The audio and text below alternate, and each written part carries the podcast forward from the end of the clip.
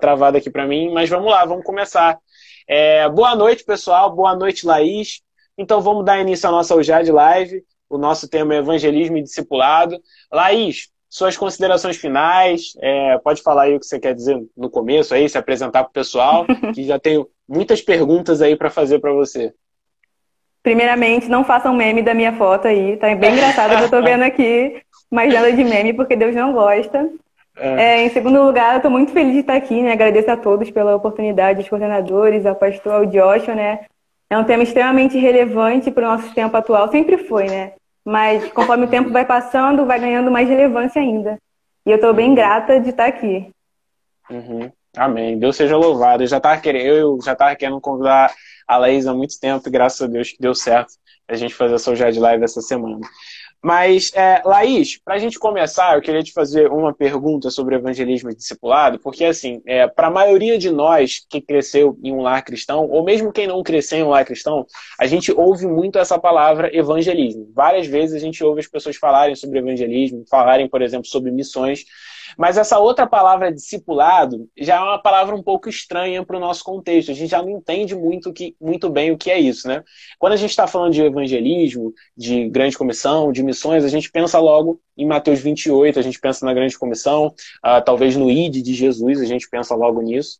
É, mas às vezes a gente ouve falar tão pouco sobre discipulado, e isso acaba causando uma confusão, Laís, é, na maioria da cabeça, na, na, cabeça da maioria das pessoas. As pessoas geralmente não sabem diferenciar o que é evangelismo e discipulado. Então a primeira pergunta que eu queria te fazer é exatamente essa, Leis. Como é que a gente diferencia evangelismo e discipulado? Só antes de passar a bola para você, só para avisar, pessoal, a gente está ciente que está tendo esse probleminha aí na imagem, mas a gente está conseguindo ouvir a Laís. A imagem não está boa, mas a gente está conseguindo ouvir. Então continua com a gente aí na live, daqui a pouco a imagem dela volta. Mas Laís, qual seria então essa diferença entre evangelismo e discipulado? Tudo bem. Então vamos lá, gente. Evangelismo, né, como o Joshua já falou, são palavras que a gente geralmente ouve muito e tem até uma noção do que, que é. Mas discipulado fica um pouco mais esquisito, né? A gente tem uma referência pela palavra discípulo, mas o discipulado ainda pra gente é um pouco esquisito, é um pouco estranho. Mas evangelismo, né, como a gente já bem sabe, é o ato de praticar o evangelho. Então, quando você pratica, é, anuncia o evangelho, você está evangelizando. Só que o que, que é evangelho? Evangelho, quando a gente vai pesquisar lá né, na origem da palavra, a gente vai ver que é uma boa notícia, boas novas. A gente tem até uma, uma rede de TV né, com esse nome Boas Novas. Isso é o evangelho. Então, quando a gente pratica o evangelismo, a gente está anunciando as boas novas, uma boa notícia. E aí, né, como a gente é crente, a gente vamos para a Bíblia, né, para poder embasar isso daí. E aí, naquele versículo, né, clássico de Mateus 16:15, fala na versão Ferreira de Almeida que Jesus falou assim, ó, ide por todo mundo, pregar o evangelho a toda criatura. A gente está acostumado a ouvir isso daí. Já na versão uhum. NVT é um pouquinho diferente. Diz assim, é, vão ao mundo inteiro e anunciem as boas novas a todos. Ou seja, nessa versão NVT, acredito que veio também, já traduz essa palavra para boas novas, né? Boas notícias. E agora vamos para o discipulado, né, gente? O discipulado também é o ato de fazer discípulos. Então, para se entender discipulado, a gente precisa entender o que, que é ser e fazer discípulos. Discípulos, né, seguidores de alguém, aprendiz de alguém. Então, a gente tem um grande exemplo né, dos discípulos de Jesus que estavam ali ao pezinho do mestre, né, ouvindo tudo que ele tinha para falar, para aprender dele a ser melhor, a, a adquirir né, o caráter de Jesus. Então, o discipulado é esse ato, né, de fazer discípulos. Só que não é fazer discípulos para nós mesmos, mas fazer discípulos que apontem para Jesus, cujo mestre é Jesus. E nós, por exemplo, né, como eu já falei, a gente é discípulo de Jesus. E aí também a gente tem um versículo, né, como o Joshua já citou, lá em Mateus 28, no versículo 19 e 20, que diz: é um outro id também, isso é muito interessante, porque são dois ids né, que a Bíblia traz para a gente. E o segundo id é: ide, portanto, fazer discípulos de todas as nações, sem distinção de pessoas batizando-os em nome do Pai, do Filho e do Espírito Santo. Agora, essa parte aqui é muito importante, que é a parte B. Ensinando-os a guardar todas as coisas que vos tenho ordenado. E eis que estou convosco todos os dias até a consumação do século. Ou seja, como é que a gente faz para fazer discípulo? Como é que é isso? É um pouco esquisito? Como é que se faz isso? Aqui nesse versículo deixa bem claro que o fazer discípulos é ensinar. Então, quando a gente está ensinando é, seja a pessoa nova convertida ou não, algo a respeito da, das coisas que Deus nos ensinou através da palavra dele, a gente está praticando o discipulado. Então a gente tem, só resumindo, né, o evangelismo, né, que é o ato de você anunciar as boas novas, e temos também o discipulado, que é o ato de você ensinar. E temos também, né, gente, um grande exemplo na Bíblia, né, um homem bravo aí que era Paulo, apóstolo Paulo, e ele é um grande exemplo tanto de evangelismo quanto de discipulado. Ele era muito comprometido em espalhar, anunciar as boas notícias. Eita, engasguei aqui, mas voltou tanto de espalhar as boas notícias, quanto também é, ajudar as pessoas, ensinar elas, aconselhar elas a respeito das coisas da palavra de Deus. Ele não só, tipo, ganhava aquela pessoa para Jesus e falava, olha, agora você vai ser feliz, tá tudo certo, sua vida vai mudar e é isso aí, vida que segue. Não. Ele mandava cartas, ele orientava, ele ensinava aquelas pessoas sobre a verdade. Uhum. Entendi.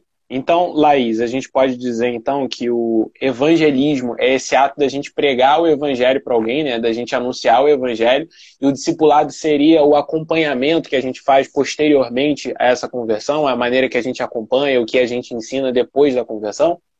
Isso, exatamente isso. Entendi, entendi. Então é importante para nós entender o discipulado, né? Porque o discipulado, então, é, parece, passa a parecer, então, uma coisa que acompanha não só a vida dos novos convertidos, né? Mas a vida de todo cristão, porque, de certa forma, todos nós precisamos aprender, conhecer, é, conhecer mais a Deus, né? Crescer no conhecimento das Escrituras para que a gente possa se aproximar de Deus, né? E, de certa forma, eu pelo que você falou para a gente, e eu acho isso, isso muito importante, muito interessante, existe esse ID né? Existe essa ordem para que a gente anuncie o evangelho, mas a ordem de Deus de anunciar o evangelho, ela não, para aí. A gente tem que anunciar o evangelho, e você demonstrou a parte B do, do, de Mateus 28, a parte B do versículo, né? Do versículo 20, que é ensinando a guardar todas as coisas que eu vos tenho ordenado. Tá? Então a gente tem que ir lá, pregar o evangelho e depois continuar com aquela pessoa que a gente pregou o evangelho, a gente tem que continuar ensinando a palavra de Deus para essa pessoa, continuar a ensinar a palavra de Deus para essa pessoa, né? A primeira coisa que parece me vir na cabeça quando a gente fala sobre isso é que a pregação que a gente anuncia o evangelho não faz a gente conhecer totalmente as escrituras, não faz a gente conhecer totalmente a obra de Cristo. E para isso a gente precisa ter esse, esse, esse ministério do discipulado, a gente precisa ser acompanhado mais, né? Uh, esse acompanhamento maior que advém do discipulado, para que a gente possa é, continuar crescendo na graça e no conhecimento do Senhor.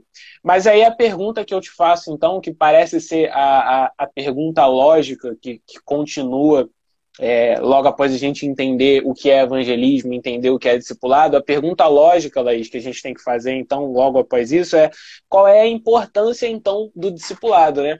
Porque a gente está num contexto que a gente ouve falar pouco sobre discipulado. A gente ouve falar muito sobre evangelismo, é muito importante a gente falar sobre, sobre evangelismo, mas às vezes a gente ouve falar pouco sobre discipulado. Então, é, qual é a importância do discipulado? Ou talvez a, essa mesma pergunta seria feita: o que, que a gente acaba negligenciando quando a gente negligencia o discipulado? Pergunta muito importante, né? E a própria parte B do versículo responde, né? A Bíblia é muito. Ela responde mesmo aos nossos questionamentos e com muita clareza. E Mas vamos destrinchar isso daí. Aqui na parte B fala, né? Ensinando-os a guardar todas as coisas que vos tenho dito. Ordenado, né? E essa palavra, essa parte B é muito interessante porque ela já explica como é que você vai ajudar aí no ensino. Que você vai auxiliar essa pessoa a guardar as coisas que Deus tem nos ensinado. E essa parte é muito interessante porque quando a gente não guarda algo, a gente acaba perdendo. É igual a gente lá na escola, no ensino médio, a gente ouve o professor falando, ali na hora a gente compreende tudo, mas depois de alguns dias a gente acaba esquecendo porque a gente não se apropriou daquilo, a gente não internalizou aquilo. E é através do ensino, a verdade do evangelho, ela é cultivada no coração do novo convertido, tanto do novo convertido quanto do cristão, porque discipulado também é algo que precisa ser recorrente na vida do cristão. A gente vai falar mais um pouco sobre isso daqui a pouco. Mas através do ensino, a verdade do evangelho é cultivada no coração da pessoa, do novo convertido ou não, como a gente já falou. E aí ele acaba criando hábitos, desenvolvendo hábitos que é, aperfeiçoam o caráter dele e aproximam ele de Deus. Então a grande questão é o que, que a gente faz no discipulado? Como é que a gente faz essas coisas? O que, que tem que ter num discipulado? E as duas coisas básicas, né, que a gente está cansado de saber, mas sempre precisa saber, sempre precisa estar lembrando, né? O óbvio sempre precisa ser dito, que é as disciplinas espirituais da oração e a leitura da palavra. Se relacionar com a palavra de Deus é fundamental para que as verdades do Evangelho, as verdades de Cristo sejam cultivadas no coração dessa pessoa. E aí também a gente precisa fazer duas observações, né? Uma que a gente falou, né? O discipulado ele não é exclusivo para novos convertidos. Gente que não é é, novo convertido, já tem um tempo aí na fé, deve sim participar do discipulado. Então, eu queria dar dicas, né? Queria até lançar um desafio aí, quem pegar, pegou, quem não pegou, já era. Que é. Gente, olha só, é algo muito prático, sabe? É algo muito prático. Orar ler a palavra é algo muito prático. Então, já que é difícil, às vezes é desafiador a gente fazer isso sozinho, tentem cultivar isso com algum amigo seu, sabe? É... Chama um amigo seu, fala aí, vamos fechar, vamos ler um livro da Bíblia juntos. E aí a gente tira um dia na semana para conversar sobre, e aí pergunta, o que você entendeu? É, eu não entendi isso, e aí vocês vão um ensinando ao outro, um orando com o outro, e cultivando, né, é, o discipulado, né, cumprindo uma ordem direta do Senhor.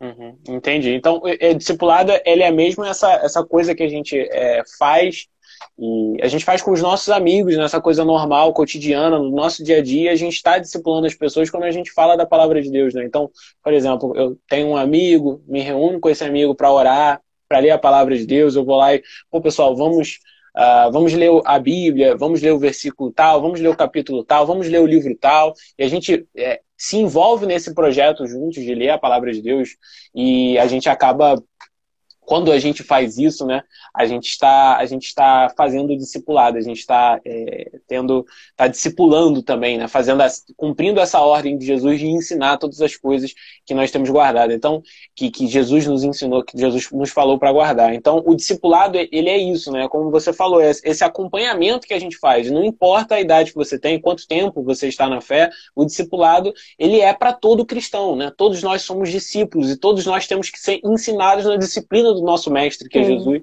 E como discípulos de Jesus, a gente é discipulado na disciplina do mestre, que é Jesus, é, é, é, é, fazendo esse discipulado, né? A gente perde muito do que a gente pode aprender se a gente pensar que, porque nós estamos há mais tempo na fé do que outras pessoas, a gente não tem que ser discipulado, né? Todos nós temos que ser discipulados por alguém, né? Então, é, é, é como você disse, se, se, a gente tiver, se a gente lançando esse desafio para você que está nos acompanhando, se você puder, se você tiver a oportunidade, sempre escolha um amigo seu e fale com ele, olha, aquele amigo que você conhece que é um pouco mais novo na fé, que precisa mais da sua ajuda, e fala, olha, vamos essa semana, vamos ler o Evangelho de João, vamos ler a carta de Romanos, vamos ler 1 Coríntios. Se você não entendeu alguma coisa, me pergunta, a gente vai atrás para tentar entender. Isso é discipulado. Quando a gente acompanha alguém, quando a gente fala da palavra de Deus para alguém, quando a gente tem esse acompanhamento próximo, isso é o discipulado, isso é a disciplina do Senhor, isso é crescer no conhecimento do Senhor. E, e, e, é muito importante a gente fazer isso. Sim. Laís, e é... pode falar. Perdão, te cortei um pouco. Mas assim, também é muito importante porque se a gente pensar que a Bíblia é o nosso alimento, é algo que nos enche, que nos faz aprender mais de Deus e ser mais parecido com Ele, se a gente for repetir na nossa vida hoje, como é que está a nossa vida? Será que a gente está bem alimentado?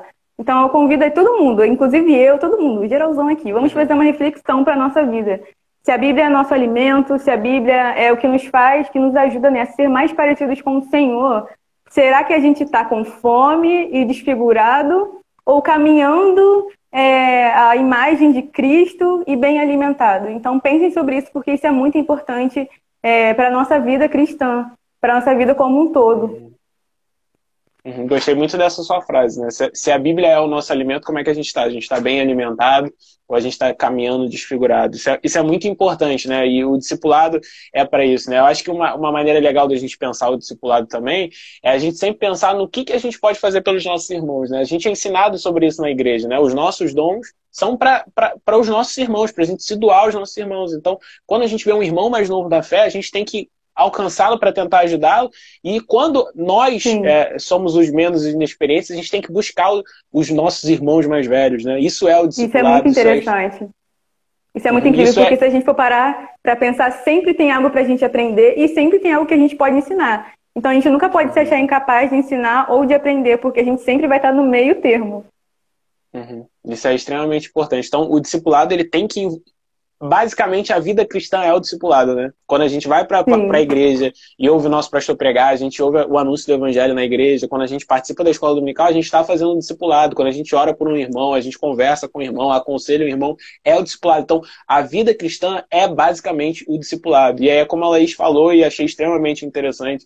É, se a palavra de Deus é o nosso alimento, se a palavra de Deus é o que nos sustenta, como é que a gente está andando? A gente está bem alimentado ou a gente está andando uh, desnutrido, sem, sem, sem o alimento de Deus a nos guiar, sem o alimento de Deus a nos fortalecer, né? A gente pode viver das migalhas. Às vezes a gente tem algumas migalhas aqui e ali, mas será que a gente está bem nutrido? Será que a gente está bem alimentado? Né? Se fizesse lá um exame de sangue para saber como é que estão as vitaminas e as taxas todas do nosso sangue, como é que está? A gente está bem alimentado? Seguir em frente, a gente já viu aqui então qual é a diferença entre evangelismo e discipulado. A gente viu qual é a importância do discipulado, o que é o discipulado.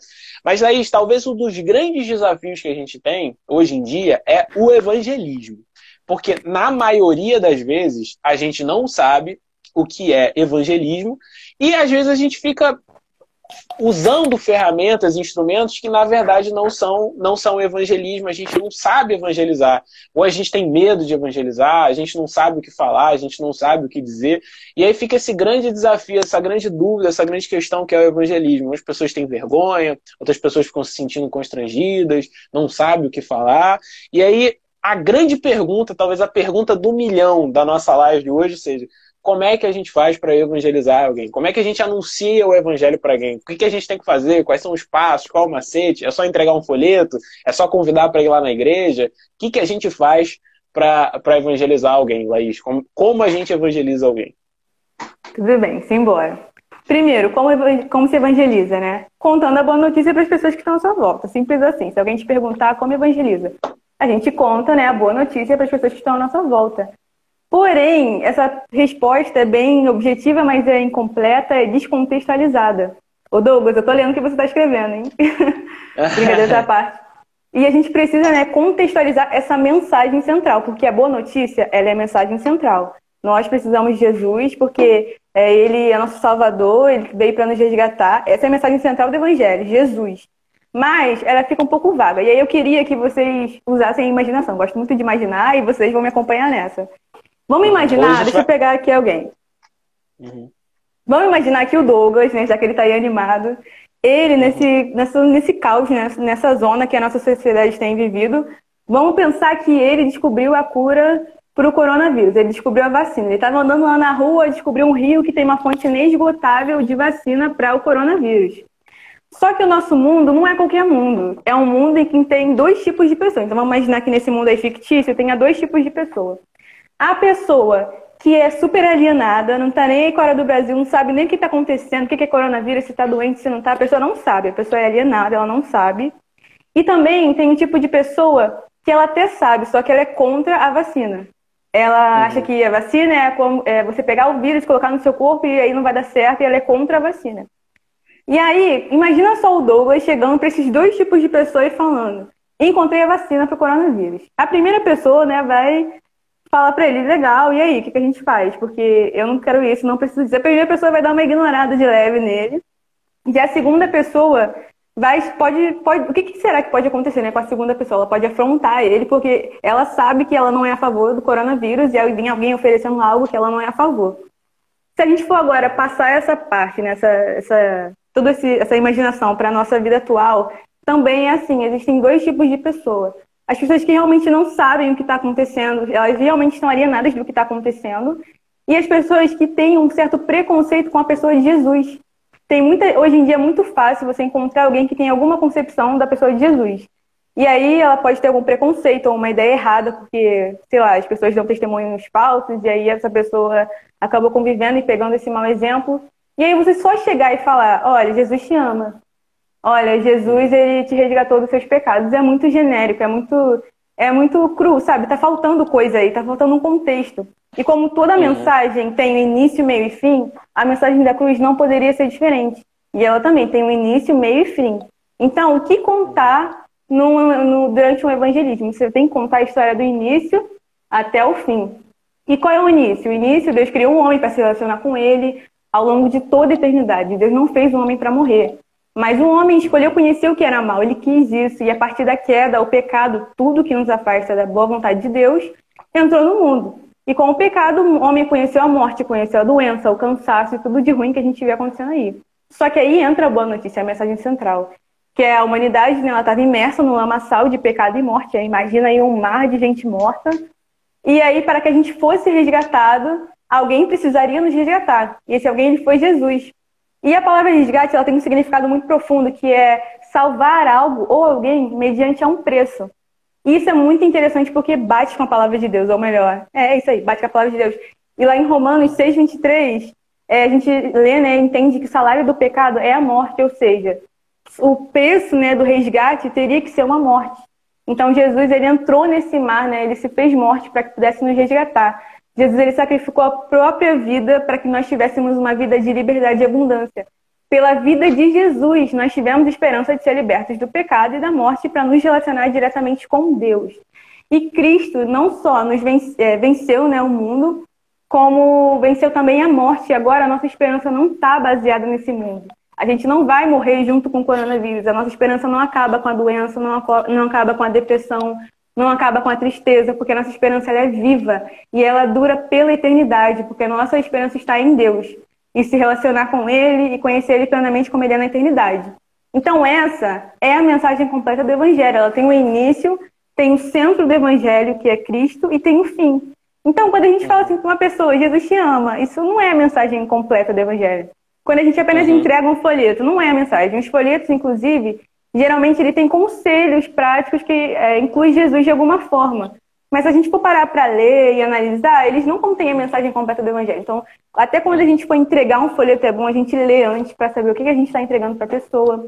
Então, uhum. também dá um conselho cristão para uma pessoa: olha, é, dá um conselho com valores cristãos para uma pessoa, isso não é evangelizar, porque é um conselho cristão, não está contendo, pode não conter né, a mensagem do Evangelho. Também dizer que a pessoa está perdida e vai para o inferno. Isso não é evangelizar, gente. Isso é a consequência, é lá o final das coisas. A história nem foi uhum. contada, né? E também, eu trouxe aqui a última coisa, né? Que é prometer um caminho de alegria longe do sofrimento e ficar rico também não é o evangelho. Então, essa primeira aí a gente já tá descarta, né? Não faz parte uhum. do evangelho. Jesus falou que a gente teria aflição. Então, é realmente é um caminho árduo, mas é o caminho de uhum. esperança. É muito interessante isso que você falou, né? Então é como se fosse falar o óbvio, né? Mas o evangelismo, eu quer dizer, eu vou falar o óbvio agora, mas o evangelismo é a gente contar a história do que é o evangelho, né? E isso inclui muitas coisas. Você falou no início da, live pra gente. Evangelho é boas novas, né? Então é uma boa notícia, né? Eu acho que tem um, um famoso pregador inglês do século XVI, se eu não me engano, que diz que o evangelismo é um mendigo contando a outro onde tem Sim. pão, né? Ele vai lá e fala para ele, né? E, e, isso é interessante porque o evangelismo, ele é o anúncio basicamente do evangelho. Então é aquela transformação que a gente viveu, aquilo que a gente entende que Jesus fez com nós, e a gente passa a contar isso para as pessoas. E isso passa necessariamente do que você explicou para a gente aí, como essa história de redenção, de, de ser redimido em Cristo Jesus, de ter é, é os nossos pecados. Então Sim. o evangelho é toda essa história, né? A gente é, é interessante, eu sempre falei isso muito na escola dominical. Às vezes a gente pode evangelizar alguém e falar assim: é, Jesus te ama. Ele fala, Jesus me ama, tudo bem. Quem é, quem, quem é Jesus? É, o que, que significa dizer que Jesus me ama? Tipo, é, é, é, a gente precisa contar toda essa história do Evangelho, a gente precisa anunciar toda a história do Evangelho. E aí parte disso que você falou, nós fomos criados por Deus, nós caímos em pecado, mas nós fomos redimidos por esse mesmo Deus e nós seremos chamados a morar no céu com Ele por toda a eternidade. Então, a gente anunciar o Evangelho, a gente fazer evangelismo, a gente contar de Cristo para outras pessoas, passa desse conhecimento total.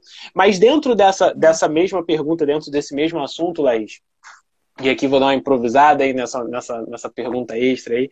Eu queria te perguntar também sobre, é, assim, às vezes a gente pensa que o evangelismo é aquela coisa do púlpito e microfone na mão. Então a gente só vai poder pregar para alguém quando eu estiver lá no púlpito com o microfone na mão falando. Ali eu posso pregar. Ali naquele momento as pessoas podem se converter porque eu estou no púlpito e com o microfone na mão. Aí as pessoas, eu vou ter voz, vou ouvir, ou então pregar para pessoas que não são cristãs, só quando a igreja fizer um evangelismo em praça pública. E muitas das vezes a gente não percebe, Laís, é que a gente pode evangelizar pessoas conversando com elas. A gente não precisa do microfone do púlpito para evangelizar Sim. alguém, né? A gente não precisa de, de, um palanque, não precisa estar fisicamente mais alto do que as outras pessoas, Graças ou com a, a Deus, caixa eu tenho muita vergonha. com a caixa de som do lado para estar tá evangelizando. A gente pode conversando com as pessoas fazer isso, né? Então, o que, você tem para falar sobre isso? Assim, como a gente anuncia o evangelho assim, dessa forma prática, conversando com alguém? A gente vai percebendo ali qual é a dificuldade da pessoa, a gente apresenta o evangelho uh, em cima daquilo ali que a gente conversa com as pessoas. Como é que a gente pode fazer isso? Sim. A primeira coisa, né, é entender que quem faz a obra não somos nós, é Deus. Então, a gente não tem muita parte no fim do evangelismo, se a pessoa realmente vai receber ou não a Jesus, porque isso é com ele, o resultado é com ele. Mas a gente precisa também levar tudo isso de uma forma muito pessoal. A gente não pode ser agressivo com a pessoa, né? A gente tem que levar com muita pessoalidade e também vencendo os desafios de evangelizar. E aí, vamos falar só um pouquinho sobre os desafios para a gente poder seguir? Que eu acho que isso é importante, né? Quando a gente chega, se depara uhum. com uma pessoa, a gente encontra aí ó, um quarteto fantástico do, dos, das barreiras, né? Que nos impedem é, de evangelizar, que é a timidez. Ela uhum. atrapalha muito. Aí com a timidez vem a vergonha e outras coisas. Vem as primas, as irmãs, né? Que é a vergonha. E aí depois vem a falta de vontade. A gente muitas das vezes tem falta de vontade e isso é comum, acontece. O despreparo e o medo da reação das pessoas. Então, ó, timidez é falta de vontade, despreparo e medo da reação das pessoas é o quarteto fantástico que vem para nos impedir de evangelizar. Primeira coisa, gente, isso é muito comum. Até hoje eu vivo isso, eu acredito que todo mundo vive isso até hoje. Só que qual o problema? A gente precisa se buscar, é, buscar né, se capacitar em Deus. Porque quem nos dá capacidade para falar dele é ele, é tudo ele. Tudo quem faz é Deus. Ele é o centro, ele é a borda, ele é tudo. E a gente quase sempre não vai ter motivos para evangelizar. A gente sempre tende a ficar travado né, por essas barreiras que nos impedem. Mas a motivação, quando a gente entende quanto é importante, essa motivação de compartilhar a verdade com as outras pessoas, ela deve ser maior do que qualquer timidez e qualquer outra barreira. Então, como é que a gente vence essas barreiras? É, aumentando a nossa motivação. A nossa motivação tem que ser maior. Porque essas coisas vão acontecer sim. Só que ao longo do tempo, né, a gente buscando e, realmente revendo a importância em Deus, essas coisas, essas barreiras vão ficando cada vez mais pequenas, né? E lá em 1 Coríntios, né, tem um versículo que Paulo fala sobre um pouco sobre isso. Ele fala assim: ó, também vos notifico, irmãos, o evangelho que já vos tenho anunciado, o qual também recebestes e no qual também permaneceis, pelo qual também vós, vós sois salvos e retiverdes tal como vos tenho anunciado. Se não é que creste, que crestes em bom. Se você não entendeu nada do que eu falei até agora, Preste atenção nessa parte.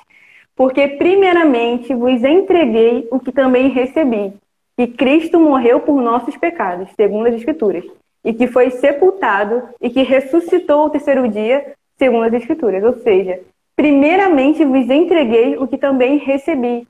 Então, para a gente passar nessa mensagem com, com coragem, sabe, motivado pelo Espírito Santo de Deus, a gente primeiro precisa se apropriar dela.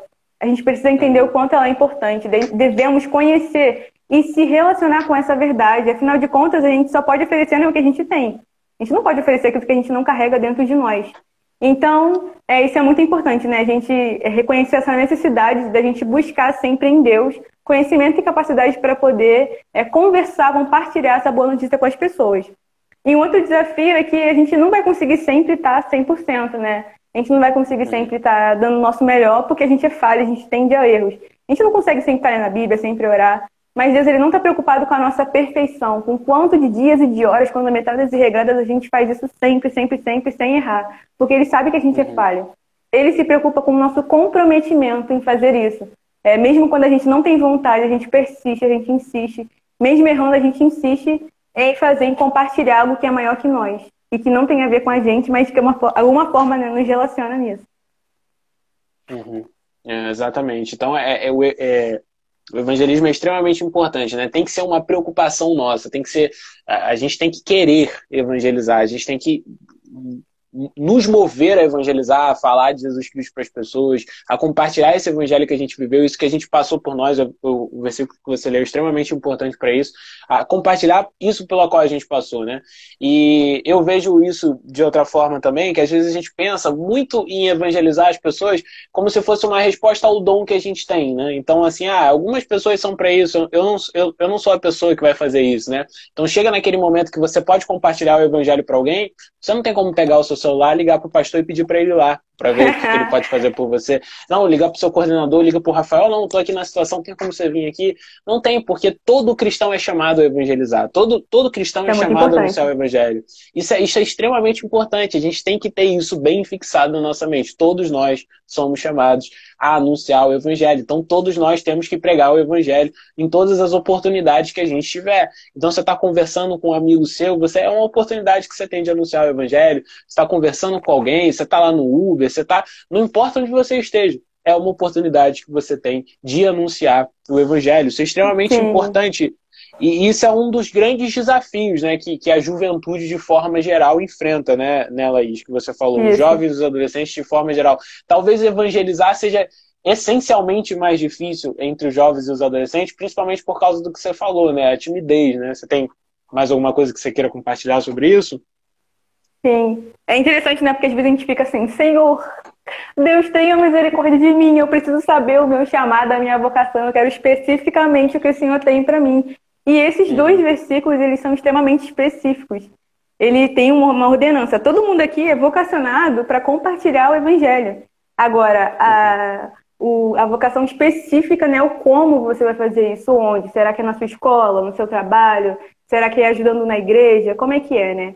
Então, assim, é só para a gente mesmo parar com esse negócio de qual é o meu chamado, o que, que eu tenho que fazer, entender que tudo colabora para isso. Entende? Então, isso é muito importante. Se você não sabia o teu chamado, tu tá sabendo agora, porque tem dois versículos que falam algo que Deus nos ordena fazer e algo que nós temos que nos preocupar e nos aprimorar, né, para cada vez estar mais disponível é, para servir a Deus através de, do compartilhamento do evangelho com outras pessoas. Isso é extremamente importante e a gente tem que ser movido diariamente a querer compartilhar o evangelho, a querer falar da palavra de Deus. A gente tem que consumir a palavra de Deus, né? E quando a gente consome a palavra de Deus, a gente fica muito empolgado com alguma coisa para todo mundo, né? É quando, quando você tem alguma coisa na sua vida e você está extremamente feliz com aquilo, você fica tão empolgado que você não consegue em algum lugar, alguma situação que você não consegue compartilhar. É dessa mesma forma que a gente tem que agir diante do evangelho. E de Mas, Laís, só para encerrar, né? Essa minha parte uhum. da minha fala, da minha longa fala. É que às vezes também tem um preconceito, né, com missões. A gente acha que, não, eu vou evangelizar se eu pegar minha mochilinha, aquela mochilinha maneira, e viajar uhum. para não sei aonde. Aí eu vou estar tá fazendo missões, eu vou estar tá cumprindo o ID do Senhor. Só que o compartilhar o evangelho não tem a ver com o lugar que você vai, mas com o lugar que você está. O missionário na África, ele está evangelizando lá porque ele está lá. Então, se Deus tá, uhum. te colocou em lugares que você não imaginava, no seu trabalho, no seu, na sua faculdade, na sua casa até, inclusive, principalmente, então aí é o seu campo missionário. Então invista, conheça as pessoas, conversem, é. Então primeiro a gente falando, né, qual é a diferença entre evangelismo e discipulado. E a gente viu que evangelismo, né, é o ato de você compartilhar uma boa notícia. Então nós, como cristãos, temos Cristo, que é a boa notícia, e com ele, né, a gente precisa compartilhar, né, espalhar essas boas notícias para as pessoas que estiverem à nossa volta. A palavra fala que é ao mundo inteiro, a todas as pessoas. Não tem uma restrição de lugar, não é nas quatro paredes da igreja, mas nos lugares que a gente estiver. E aí depois a gente falou também sobre discipulado, que é o ato de fazer discípulos, que é o ato de você ensinar as pessoas sobre a palavra, de você também aprender. Então é você participar desse ministério do ensino, né? Porque a gente conversou que sempre tem algo para a gente aprender e sempre tem algo para a gente compartilhar de Cristo. Mas também o discipulado é uma fase que vai depois do evangelismo. Vamos supor, você alcança, né, pela misericórdia do Senhor, alguma alma, alguma vida, e aí você tem um compromisso, né, de acolher ela em alguma igreja local, onde ela possa se desenvolver. Você também, né, tem uma responsabilidade de poder dar um suporte no ensino a ela. E aí a gente conversou que através das disciplinas espirituais, né, da oração, da leitura da palavra, você pode, né, ler a Bíblia com essa pessoa, orar com ela e se dispor a responder as perguntas dela e aí você vai estar cumprindo né, esse discipulado. Essa pessoa ela vai estar com Jesus através da sua vida. E aí né, a gente também conversou sobre como evangelizar alguém. Né? A gente falou que era só compartilhar né, a boa notícia que vai dar certo. Mas a gente também conversou que a mensagem do evangelho ela tem início, meio e fim. Então não adianta você falar só Jesus te ama, porque é a mensagem central, mas é uma parte da mensagem toda. Então você precisa seguir essa ordem de início, meio e fim para que as pessoas possam entender. E o mais importante de tudo, gente, é que quem faz a obra acontecer é o Espírito Santo de Deus. Às vezes a gente fica com esse fardo sobre a gente, achando que tudo depende da gente, então aquela pessoa precisa ser salva porque eu quero que ela seja. mas quem faz a obra é Deus. E eu até tinha separado aqui uma frase do José Mabessa, não sei se vocês conhecem, eu também não conhecia, só peguei porque achei bonito. E aí ele fala, tô brincando, gente. Ele fala assim que nós colocamos o evangelho na mente das pessoas. Você pode colocar o evangelho na mente das pessoas, mas só o Espírito Santo de Deus é quem pode colocar o evangelho no coração delas. Então vamos fazer a nossa parte e confiar que o resultado final é com Deus. Ele é quem vai cuidar disso. Vamos confiar nele. Do reino dos céus. Essa é uma maneira de, de, de correta de evangelismo? O que, você quer começar respondendo, Laís? Aquele Pode evangelismo ser. clássico, né? Arrependei-vos, porque é chegado o reino dos céus. Sim. Esse é um evangelismo, esse é um evangelismo que quem fazia é João Batista. Então ele uhum. tinha um contexto, ele estava no deserto, ele tinha pessoas específicas que ele conhecia. Então por isso que ele falava exatamente dessa forma para aquelas pessoas. E aí a gente tem que é, se perguntar, né? Será que, por exemplo, se eu chegar no calçadão de Campo Grande e gritar, arrependei-vos e crede no Evangelho, como será que as pessoas vão reagir a essa mensagem? Hoje, no uhum. século XXI, elas vão se escandalizar ou elas vão parar para ouvir e prestar realmente atenção, né? Então, assim, é algo que a gente tem que parar a pensar em relação ao contexto, né? Uhum. Exatamente. E naquele contexto lá de João Batista era muito clássico, porque ele está entre os judeus e está gritando arrependei-vos. Então os judeus já sabiam o que, era arrependimento, ele sabia o que, que era reino dos céus. Ele sabia, ele podia falar isso aí, porque para quem ele estava falando, sabia do que, que ele estava falando. Então fazia todo sentido você falar para um judeu: arrependei-vos porque é chegado o reino dos céus. Só que imagina Sim. a gente chegar hoje e falar isso ao vento. As pessoas não sabem o que é arrependimento. Lá no As pessoas não sabem. Exatamente, as pessoas não sabem o que é, é, o que é reino dos céus. Então você já tem todos esses complicadores. É o que a Laís falou, é todo um contexto, é toda a história bíblica, é toda a história de redenção que precisa ser contada. Não basta só a gente gritar qualquer frase, né? Qualquer, não é só essa, gente. É qualquer frase que você joga isoladamente, ela não faz parte de um contexto. E por não fazer parte de um contexto, ela não vai anunciar esse total da história que tem que ser anunciado. Quando a gente está falando de evangelho, é como a Laís falou, a gente está falando de criação em Cristo Jesus, a gente está falando do nosso pecado, a gente está falando em redenção de Cristo Jesus, para as coisas que estão para vir por vir. Então é tudo isso que precisa ser anunciado. É uma conversa, uma frase, uma outra, um sim ou um não, não vai responder essa complexidade que é o anúncio do evangelho. Sim. O Douglas também fez muito... mais. Pode falar, Laís. Rapidinho, deixa eu completar essa. E algo muito importante uhum. também é a gente entender aqueles dois tipos de pessoas, né? Geralmente tem aquelas pessoas que têm um preconceito porque elas acham que sabem algo sobre Jesus, mas na verdade é algo deturpado, não é, não está de acordo, né, com a Bíblia. E também tem aquelas pessoas que não sabem. Então foi o que você falou mesmo, né? Tipo, não vai fazer muito sentido para elas, dependendo do contexto também. É, é, é, outra coisa também. Às vezes as pessoas falam assim: Jesus te salva, Jesus salvou você. E, mas salvou de quê, gente? Eu não estava perdido. Você uhum. precisa contar toda a história completa para que a pessoa possa entender, para que isso possa fazer sentido. Vamos lá, Luísa, pode liberar a próxima pergunta do Douglas. Tem até medo das perguntas do, do Douglas. Socorro, Deus! Vamos lá, o nome, o nome da igreja no grego é Eclésia, que significa chamados para fora, isso já é um id no nome. Exatamente, exatamente Sim. isso, Douglas. Já, já é um id. Eclésia significa chamados para fora, né? Já é um id, né? E quando a gente fala de discipulado, no início, esse, esse nome cristão, né, Laís, ele só vai surgir Uh, eu acho que Sim. no século V, se eu não me engano, século II, né? Que, é, que vai dizer que, que eram as pessoas que seguiam a Cristo. Mas no início era discípulos de Cristo, né? Então, a ideia era justamente essa, né? Então, a, a ideia do início era sempre a gente pensar na, na, na, coisa como discipulado total. Todos nós estamos vindo uh, de discipular, estamos sendo discipulados dentro de Jesus Cristo, né? Tem, tem alguma coisa para compartilhar sobre isso? Não, já respondeu, tá tranquilo. Então vamos lá, tem mais perguntas. Ah, tem uma aqui que a Luísa separou pra gente, que parece que é do Igor, né?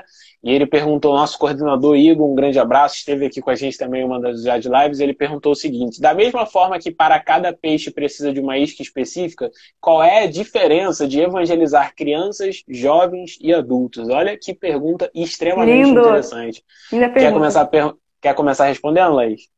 Pode dar uma introdução. Então vamos lá. É, essa pergunta é, é bem complicada. Eu acho que a gente pensando primeiro em crianças, jovens e adultos, a gente tem que pensar o seguinte: o evangelho que vai ser anunciado é o mesmo. Tá? A gente não vai apresentar mensagens diferentes para a criança, para o jovem para o adulto. Se a gente, se a sua igreja, por exemplo, tem a oportunidade de ter o culto infantil, o culto é o mesmo. A gente está anunciando o mesmo Jesus, a gente está contando a mesma história, a mesma redenção que aconteceu na cruz do Calvário há dois mil anos atrás. Então a mensagem que está sendo anunciada, ela precisa necessariamente ser a mesma. O que muda é a forma como a gente apresenta essa mensagem. Então, às vezes, fica muito difícil você usar determinadas palavras que você usa para falar com os adultos, para explicar de uma forma para os adultos, para fazer isso com as crianças. Mas, às vezes, o que a gente tem que tomar um cuidado muito grande a gente tem falado sobre isso no Ojad Live, é para a gente não tomar o cuidado, vou usar uma palavra pesada, até peço desculpa, da gente não imbecilizar as nossas crianças, adolescentes e jovens. Como é que a gente faria isso? É quando a gente acha que eles são menos capazes de aprender a palavra de Deus do que eles necessariamente são. Então, às vezes, a gente pega uma criança com 9, 10 anos de idade, ela já está na igreja aprendendo matemática que eu já não sei mais fazer matemática que muitos adultos não sabem fazer. Mas quando a gente vai ensinar a palavra de Deus para ela, tem que ser com um fantoche, tem que fazer não sei o quê, tem que piscar a luz, tem que fazer aquilo e tal. A gente pode sentar, às vezes, com uma criança e, de, e, e apresentar o evangelho para ela de uma maneira bem simples, de uma maneira bem comum. Então, eu percebo, a gente precisa perceber isso, é essa não tentar indencializar as nossas crianças, os nossos jovens e adolescentes, mas anunciar o evangelho da maneira como a gente anunciaria. A gente evita as palavras mais difíceis, a gente evita as abordagens mais difíceis, as reflexões mais profundas que são da idade mais velha, mas a gente deve anunciar o evangelho da mesma forma, né? Que a gente anunciaria normalmente para um adulto. A mensagem é a mesma, a gente só muda um pouco a abordagem como a gente faz isso. Perfeito, perfeito. É o como, né? E eu já uhum. tive experiência, né, de tanto dar aula para as crianças, adolescentes, adultos, assim, realmente uhum. eles, eles, eles conseguem entender quando você está especializando a coisa. Eles uhum. falam, tia, isso daí eu já sei, eu já sei que Davi matou Golias. Teve uma vez que eu fui dar uma aulinha sobre José. E da... eu fiquei com raiva da garotinha, vou confessar aqui o pecado. Tudo que eu ia falar, ela estava repetindo. Aí eu falo, não, porque José ele foi levado para o Egito. Tia, aí depois aconteceu isso, isso, isso, isso. Eu preparei uma negociação maneira para mostrar para as crianças e a garotinha foi lá e estragou uhum. a minha aula. Então, realmente, uhum. não subestimar a quem, a quem você está é, comunicando né, a mensagem do evangelho, mas também tomar cuidado com o método, né? Com como você vai ensinar. Você não vai chegar para a criança e falar que, não, Davi pegou uma pedra, tirou no meio da testa e matou Golias, ele morreu. Davi matou um homem, tia, como assim? Você tem que explicar uhum. um contexto, né, de forma que ela vai entender. Uhum, exatamente. E a gente. É, é, a grande coisa é, as pessoas, na maioria das vezes, elas são muito mais capazes do que a gente julga, né? Então a gente pode Sim. apresentar o evangelho de uma maneira. É, eu acho que dar aula para criança, e você pode falar até sobre isso, é extremamente desafiador, porque as crianças perguntam muito. Elas fazem muitas perguntas. Sério, né? Se, é se a gente for estudar filosofia, né, quando a criança é pequena, a gente vai estudar filosofia, a criança é um filósofo essencialmente porque ela faz muitas perguntas, muitas dúvidas, não basta, né? A gente olha uma coisa hoje e fala, ah, que legal, né? Existe. Mas a criança olha e fala, de onde isso veio, quem fez? Então a criança, diante dessas situações, existe. Então, talvez uma das melhores idades para se apresentar Sim. o evangelho Sim. é para a criança. Porque a criança, ela, ela vai aflorar aquelas perguntas, ela vai querer que essas perguntas sejam respondidas, né? Sim, isso é muito incrível, né? Porque a gente não tem essa coragem que elas têm e a gente tem uma pseudo né, capacidade maior de conversar e dialogar com isso. Mas a gente, né, como um todo, né, nós brasileiros temos uma dificuldade de se expor. A gente sempre acha que a pessoa vai julgar a gente, mas não tem nada a ver com isso, sabe? Ninguém tem todas as respostas, mas a gente precisa caminhar no caminho da resposta, né, que é Deus. O nosso caminho como cristãos da resposta é Deus. Então a gente precisa realmente estar atentos e fazer perguntas, porque Perguntar é o exercício de pensar. Se a criança ela está perguntando, é porque ela está pensando naquilo que você está falando. Então, isso é muito incrível. Isso, como professora, né, dá até uma, um ânimo, mesmo que eu não saiba que, que responder uhum. para a bendita da criança. Mesmo que eu não uhum. saiba, isso me dá um ânimo, porque eu sei que ela está pensando, pelo menos ela está pensando no que eu estou falando. E até pedagogia, uhum. né, explica isso, que quando o aluno ele não está interagindo através de perguntas, provavelmente, ele não está entendendo tudo que você está falando, provavelmente ele está, né, só absorvendo, uhum. mas não está nem pensando sobre aquilo. Uhum, exatamente, é muito interessante. Então, é, a gente precisa apresentar, né, para a gente finalizar essa pergunta do Igor, que foi muito boa. A gente precisa apresentar o evangelho para essas pessoas da mesma forma. É o mesmo evangelho que a gente vai apresentar. A gente está falando do mesmo Jesus, da mesma obra da Cruz do Calvário. A gente vai falar para a criança, para o jovem e para o adulto. A gente só vai mudar a abordagem, a forma, né, a maneira, né, o meio que a gente entrega isso. Mas a mensagem, ela tem que ser necessariamente, essencialmente, a mesma. A gente tem mais uma pergunta aqui que a Luísa separou, que chegou no nosso direct, né, no privado, E a pergunta é sobre discipulado, Laís. A pergunta é a seguinte: eu preciso ser amigo de alguém para discipular essa pessoa ou eu consigo discipulá-la sem ser amiga dela? O que você tem para falar sobre isso para gente? No início, não necessariamente. Então, por exemplo, na igreja, os nossos a nossa igreja, para clarear um pouco, ela entende que o discipulado é investir muito na EBD. Então a gente tem EBDs com muitas classes específicas e ali as pessoas estão aprendendo o tempo todo. Inclusive tem a classe né, dos novos convertidos. Mas não necessariamente você precisa inicialmente ser amigo dessa pessoa. Eu não sou, não fui, né? Amigo da maioria dos meus professores de EBD, no início. Mas ao longo né, dessa, desse relacionamento de ensino, da frequência, né? EBD, pega a dica. Uhum. É, esse relacionamento ele é construído, porque você fica à vontade tanto para perguntar para a pessoa, questionar, falar, nossa, mas eu li aqui e não entendi. Ou então, por que, que na nossa igreja tem isso, isso? Eu não entendo. E aí, essas perguntas, através desse relacionamento, tanto com a palavra de Deus quanto com a pessoa, você vai desenvolvendo uma amizade. Mas não é regra para começar um discipulado, não. Exatamente, Se for, é. ótimo. É. Se não for, dá para fazer também. É muito interessante isso. Eu posso até contar. A gente já está chegando perto aqui do, do cronômetro que vai estourar a nossa live, ah. mas eu posso até contar uma rápida experiência que eu tive, que na escola bíblica dominical, quando eu era um pouco mais novo, eu visitava e o meu professor era o presbítero Edson, que é, meu é também. Pai, pai da nossa coordenadora Fernanda. E o presbítero Edson, ele me ensinava tanto que eu consegui desenvolver um relacionamento pessoal com ele depois, né? Então ele, ele foi para mim esse é, eu fui, né, fui sendo discipulado por ele na doutrina do Senhor Jesus, no que o Evangelho de Deus nos ensina, né? Então, quando eu tinha uma dúvida, eu perguntava para ele, e você acaba desenvolvendo um relacionamento mais próximo. Você vai chegando mais Sim. próximo dessa pessoa, e, e, e, foi isso que aconteceu, foi isso que o presbítero Edson uh, foi para mim, né? E, e, graças a Deus por isso, né? A gente precisa de pessoas assim que nos aconselham, né? O próprio apóstolo Paulo fala sobre isso. Ele diz para Timóteo para ele se cercar de pessoas que possam ensinar na disciplina do Senhor. Essas são as boas amizades que a gente tem que procurar. Isso confunde o mundo, né? Sim. Porque eu posso dizer de coração que um dos melhores amigos que eu tive, é, que eu tenho, é ele. E ele é uma pessoa mais velha do que eu, mas eu não tenho problema nenhum com isso, porque eu aprendo muito do Senhor com ele. Cada vez que eu chego próximo dele e converso com ele, eu tenho essa oportunidade de aprender sobre Deus, sobre a palavra de Deus. Eu fico muito feliz com isso. Laís, Infelizmente, a gente está chegando nos segundos finais da nossa live. Oh, meu eu Deus. queria te agradecer imensamente. Eu que agradeço, é, gente por ter topado esse desafio. Olha, eu vou falar que você vai ficar devendo uma parte 2 pra gente, tá? Porque. Ai, meu Deus. Só, só esse finalzinho aqui, então talvez eu acho que tá devendo uma parte 2 pra gente aí, pra gente continuar falando. Esse tema é muito importante, muito interessante. A gente pode fazer, pode pensar no futuro aí, a gente fazer uma parte 2. Te agradeço demais por ter participado, por ter é, tirado esse tempo para estar aqui com a gente e que o nome do Senhor seja glorificado na sua vida, tá bom? Pode fazer as suas é, considerações finais aí antes da gente encerrar a nossa live.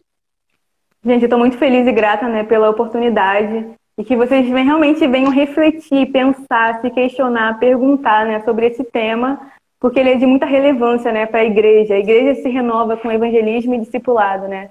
E eu estou muito feliz de ter participado desse momento, poder compartilhar né, algumas coisas com vocês e é isso, gente. Espero que vocês tenham saído daqui muito edificados, porque eu aprendi muito. Parece que a gente vem para falar, mas acaba uhum. aprendendo mais. E é isso, gente. Muito obrigada. Amém, gente. Muito obrigado, Laís. A gente está 20 segundos. O Instagram avisou agora 20 segundos para encerrar a live. Muito obrigado a você que nos acompanhou, que esteve aqui com a gente. Obrigado por ter mandado as suas perguntas. Continua acompanhando a gente. Vai agora ficar salvo lá no GTV. Então corre para assistir e depois